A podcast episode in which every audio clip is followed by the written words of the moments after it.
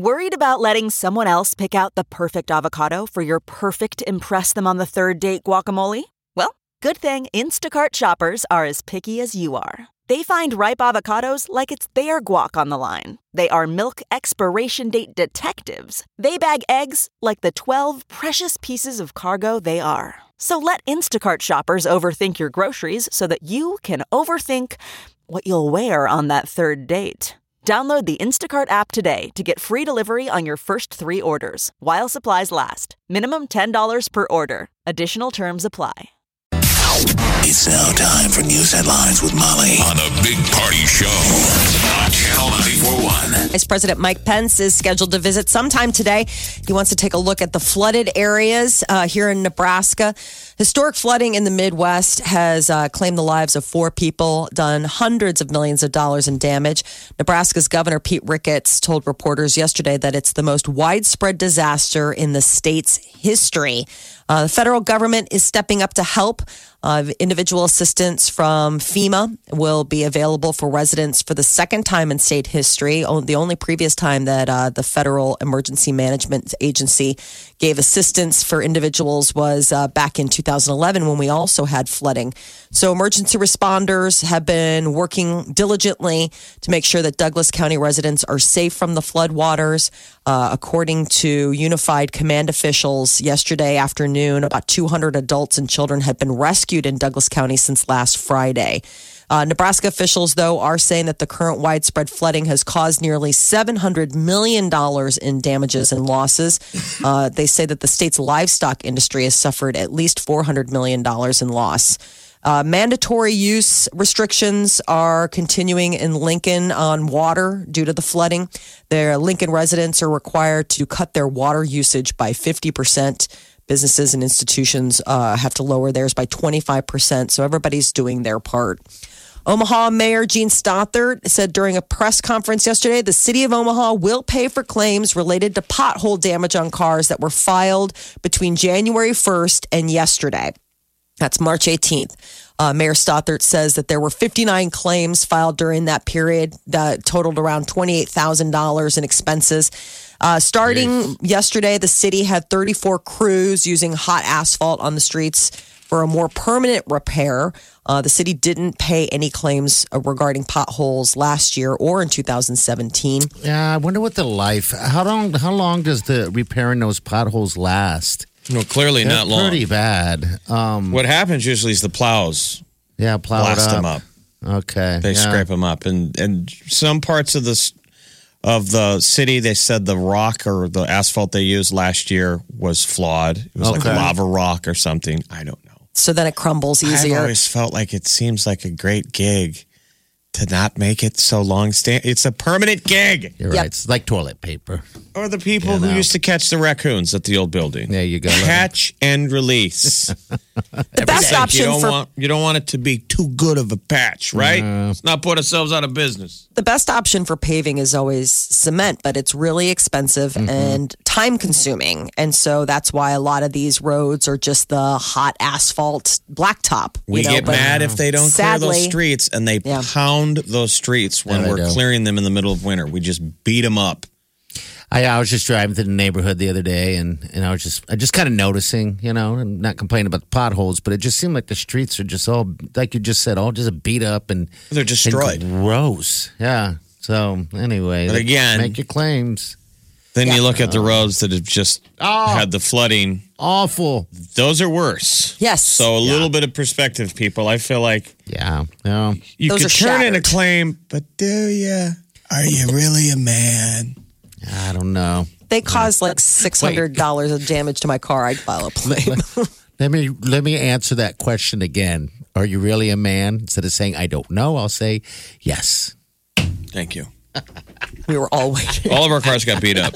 Everybody's car got beat up. I just Yeah. feel like we all did this together. This is our city, people. Creighton men's basketball uh, takes the takes to the court tonight. They're selected to play in the NIT, and they are going to be hosting Loyola Chicago in the first round. So uh, they're coached by former Creighton player Porter Moser.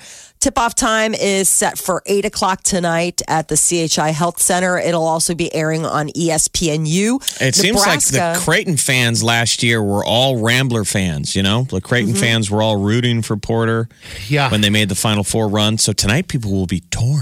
Yes. Not really. I mean, people are Creighton They fans. won't. Well, because there are some people that are, uh, you know, Creighton and Loyola students.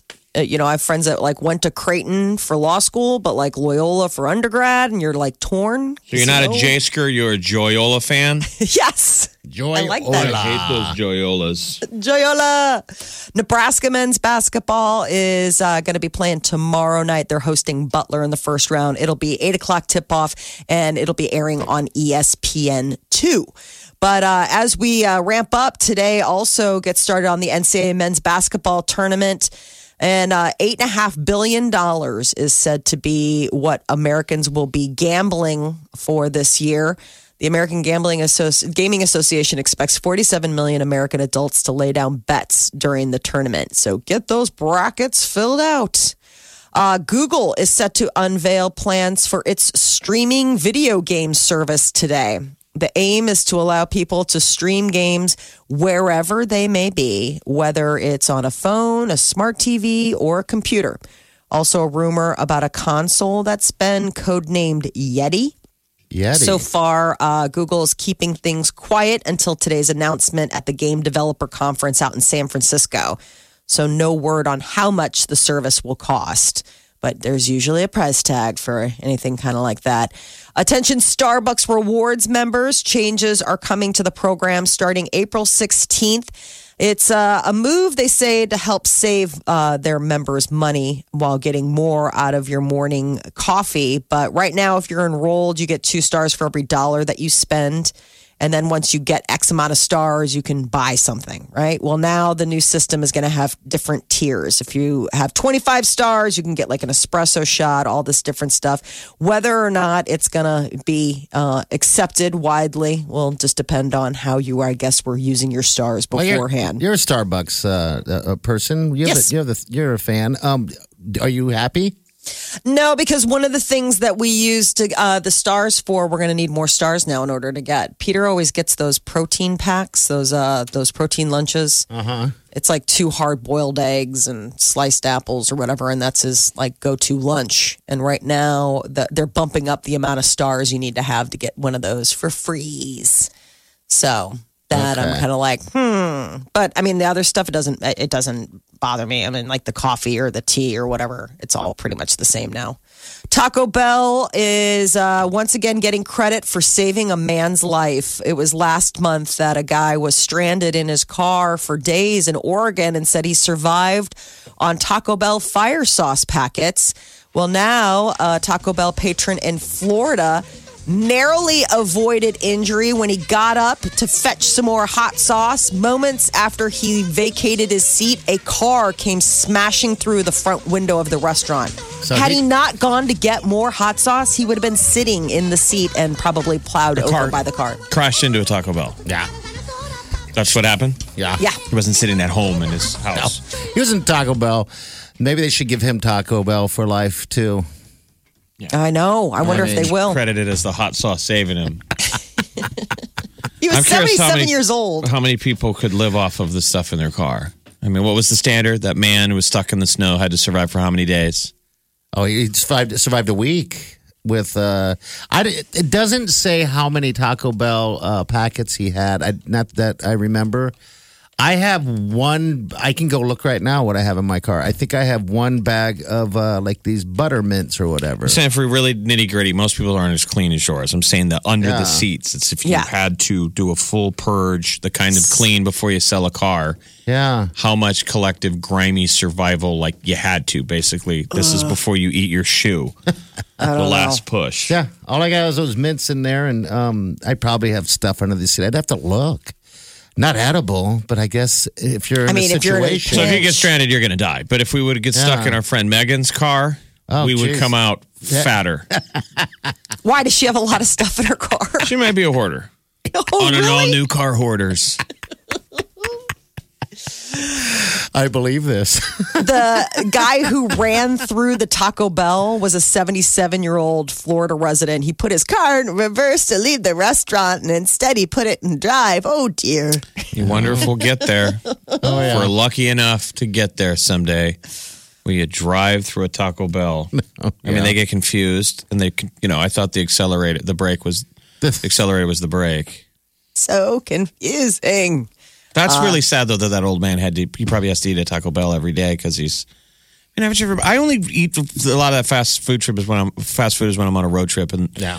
sometimes you go in those small towns and you realize that um, That's where they go. the only main restaurant is like a Burger King or a Taco Mm-hmm. Bell, and you're like just gonna get something and and go, and you see people buying old people buying a burger with change, like they're putting down pennies and dimes and nickels, And they enjoy every bit of it, I'm sure. But and that's yeah, their. it's You can like- tell that that's probably their daily. Yeah, it's their mm-hmm. daily Because thing. you're on a in those fixed towns. fixed income. Yeah.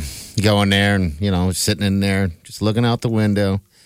Again, we're lucky to get there someday to be 90 million. Yeah. T minus. Uh, so forensic scientists think that they have solved uh, the uh, they solved the mystery of who was Jack the Ripper. It's like one of the world's most famous unsolved murder mysteries. True crime. The true crime kids are probably circling back. Yeah. So genetic tests on a scarf from one of the victims. They say that they believe it points to a 23 year old Polish barber who was the prime suspect at the time. His hmm. name was Aaron Kosminski, and he actually ended up dying years later in an asylum.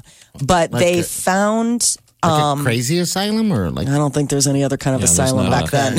all right. He's in the Crazy. super got it together asylum. That's, that's, That's the, what that's what they tell you. okay. Why am I in a straitjacket? Because you're so darn smart. We had to lock you up. Your good ideas are gonna make wreck the curve for the rest of us. We're that- out here all crazy. should've thrown that Thanos chick in a Now take your asylum pill. Take your pills.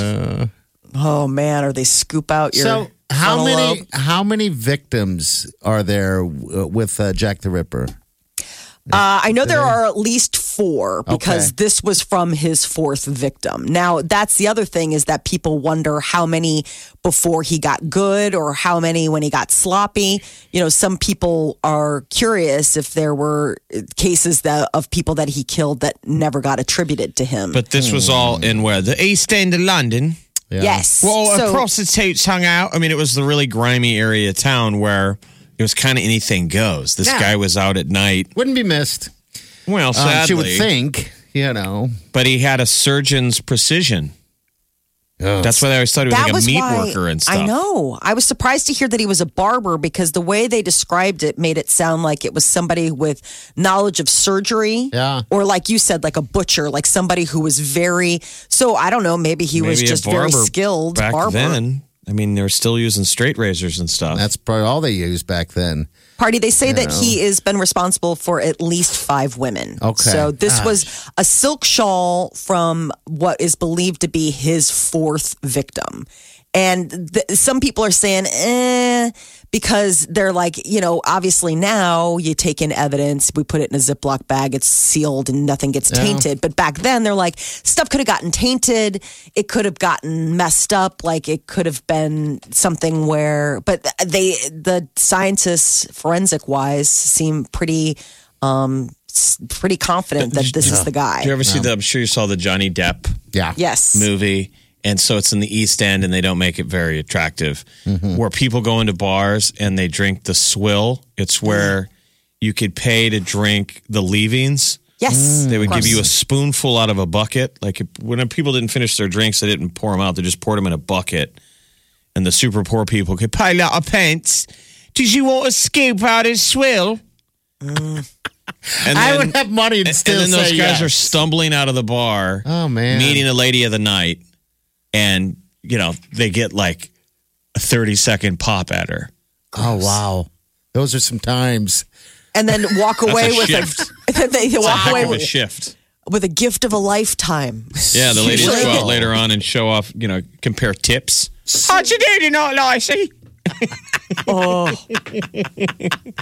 It doesn't give a very flattering view. no. No, it doesn't. Swill. But that movie made it sound like it was uh, what they bring in that it was uh, Yes. a surgeon and it was all the those, royal um, surgeon like it was like the the royal because that was one of the one of the theories of the time what is that it was a high placed person hence him being able to uh, avoid elude the authorities but also in a place of power where he could put him off the scent 'Cause But what's the secret society with like the all-knowing eye and the pyramid and what are, what are those? like the, oh, the- Freemasons. yeah Okay. They yeah. tied it into the Freemasons. Oh, well, Well- they took a lot of creative license. Yeah, but they there did. was a point where they did think maybe it was a surgeon. And so in that movie, they said, well, what if it was the royal surgeon? You know, the guy that takes care of the king, the queen, Hmm. or whatever.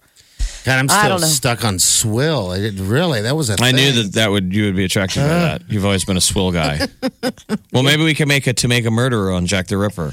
I think it'd be really interesting to see the was, time. was just a side question. Was was Doctor Jekyll and Mister Hyde real? Those were real people. No. no. Okay, all right, all right. No. Well, was uh, but that was along the same, Same time of England. Yeah, Victorian era. But Jack the Ripper is like the original serial killer. So he, it was all about the presentation. He wanted these people to be found Mm-hmm. and wanted to dazzle the cops. And I mean, I'm sure this was 11 miles over everybody's head where they, A, probably didn't care. number one, yeah. And, and probably the early days of tabloid journalism. Yeah. I mean, I think the newspapers were the ones They that were blowing it up. Where the cops probably didn't care.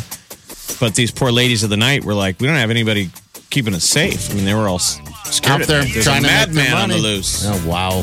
Channel 94.1. Welcome, everybody. Wow. Please welcome the wickedly talented one and only.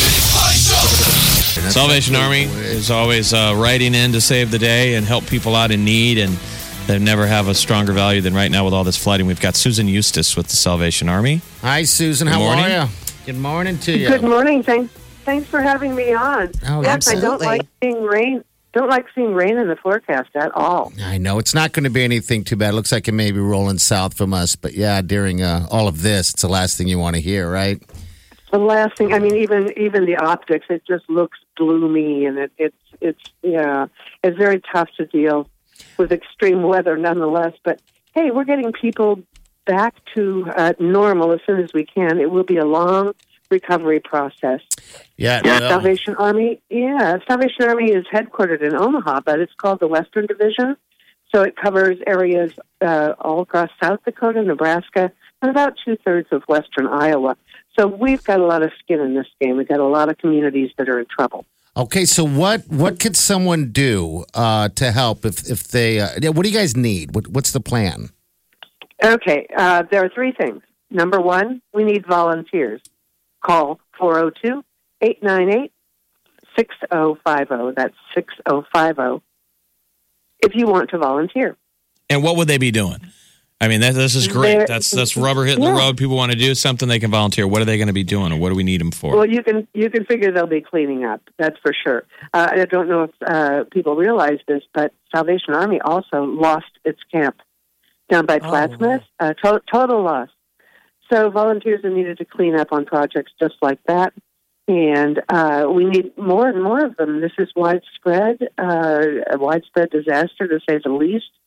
So volunteers, please step up. That's eight nine eight six zero five zero. If you want to donate money, that's great because then we can use it on the ground for specifically what is needed in that community, okay? So it's uh, really important to give financially. You go to salarmyomaha.org and there's a special donate button right there if you'd like to donate. We can make that, we can stretch that dollar, the Salvation Army can, beyond belief. So uh, we're able to get exactly what we need and maybe help some of the local communities too and, and purchase items from their businesses.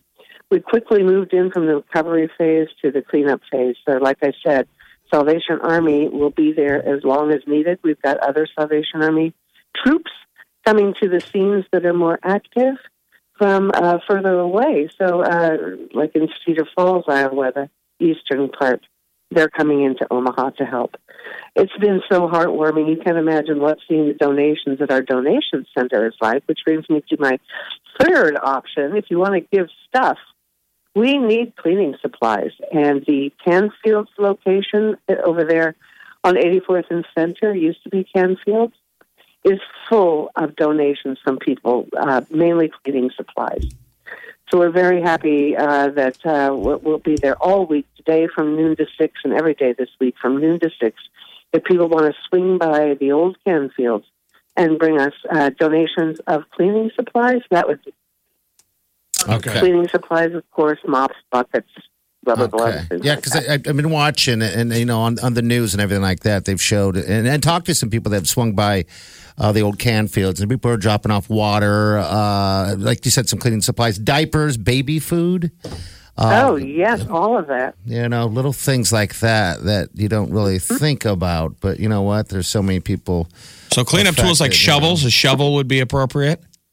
Oh, absolutely. A shovel, a rake, uh, certainly work gloves, plastic gloves, as uh, household cleaners like Lysol, stuff like that. Okay. Uh, buckets, brooms.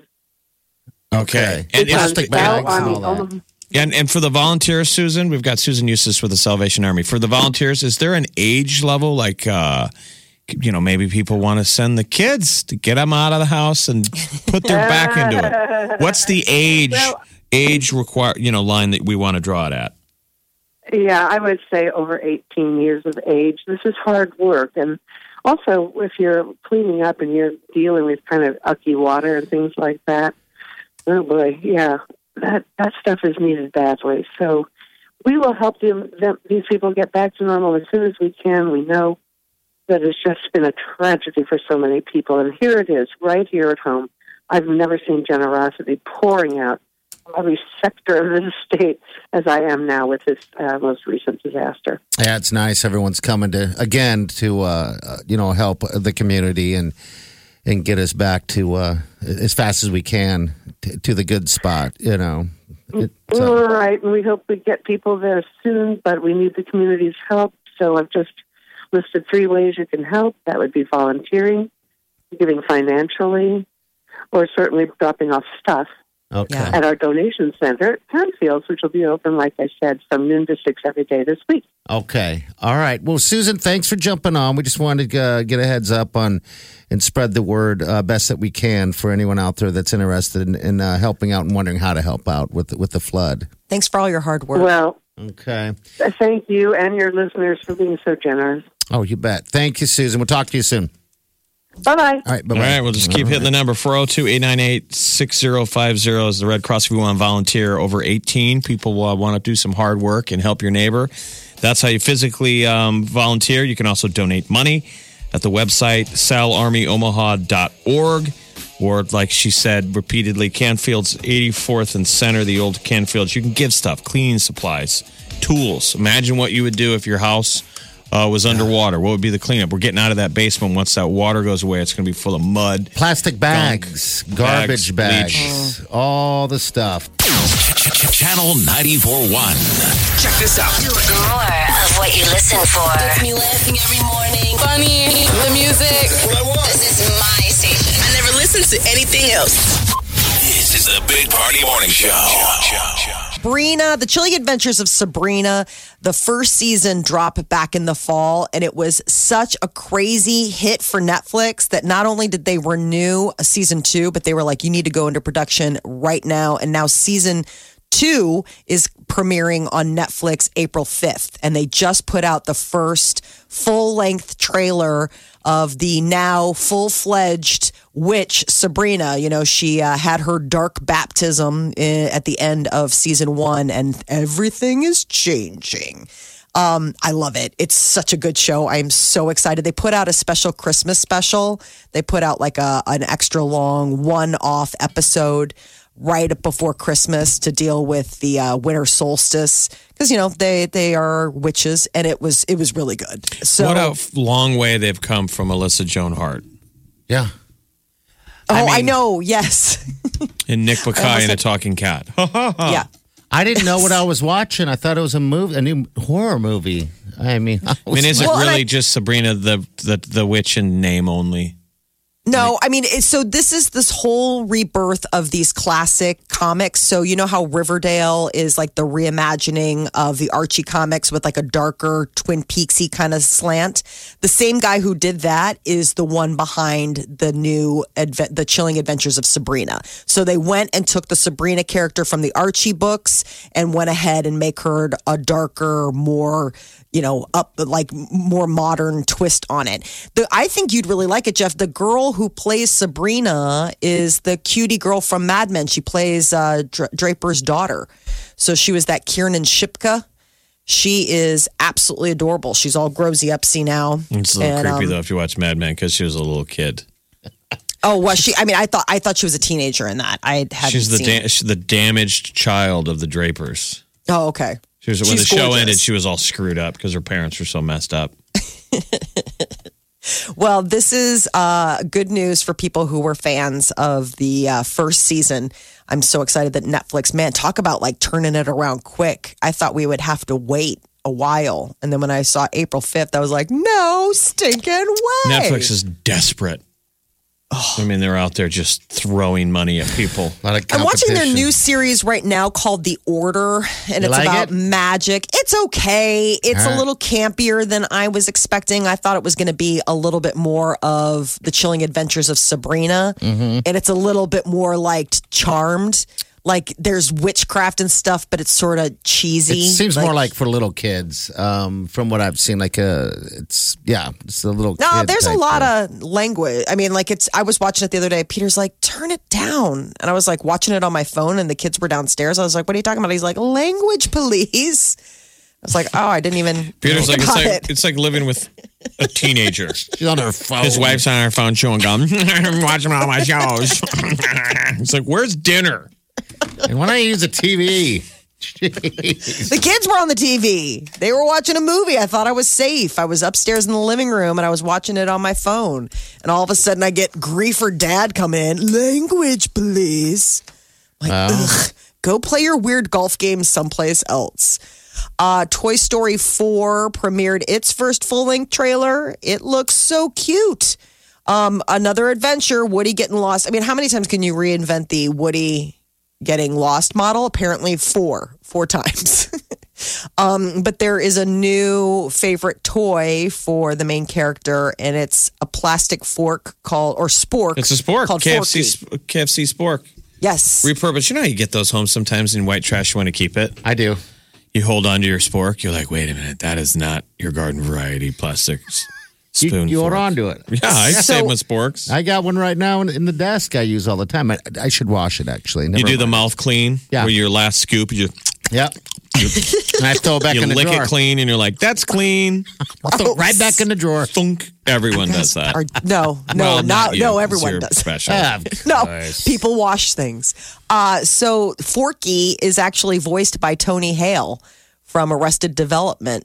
Um, and it's a do it's a DIY toy. So it's a spork. It's got googly eyes and you know like pipe cleaner arms and everything like that. Uh, we put a link to the uh, the full length trailer on our Facebook page. So check it out. John Stamos. Uh, I guess he upped the ante in his ongoing prank war with Nick Jonas by appearing to get a tattoo of Nick Jonas's face on his forearm.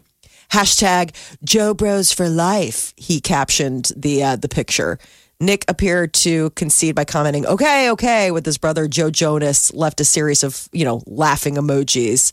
Uh, Stamos and Jonas have been getting each other's faces printed on shirts and blankets. It all stemmed from like when they worked together a million years ago. Um, and apparently, it has been uh, an ongoing battle of who can one up the other.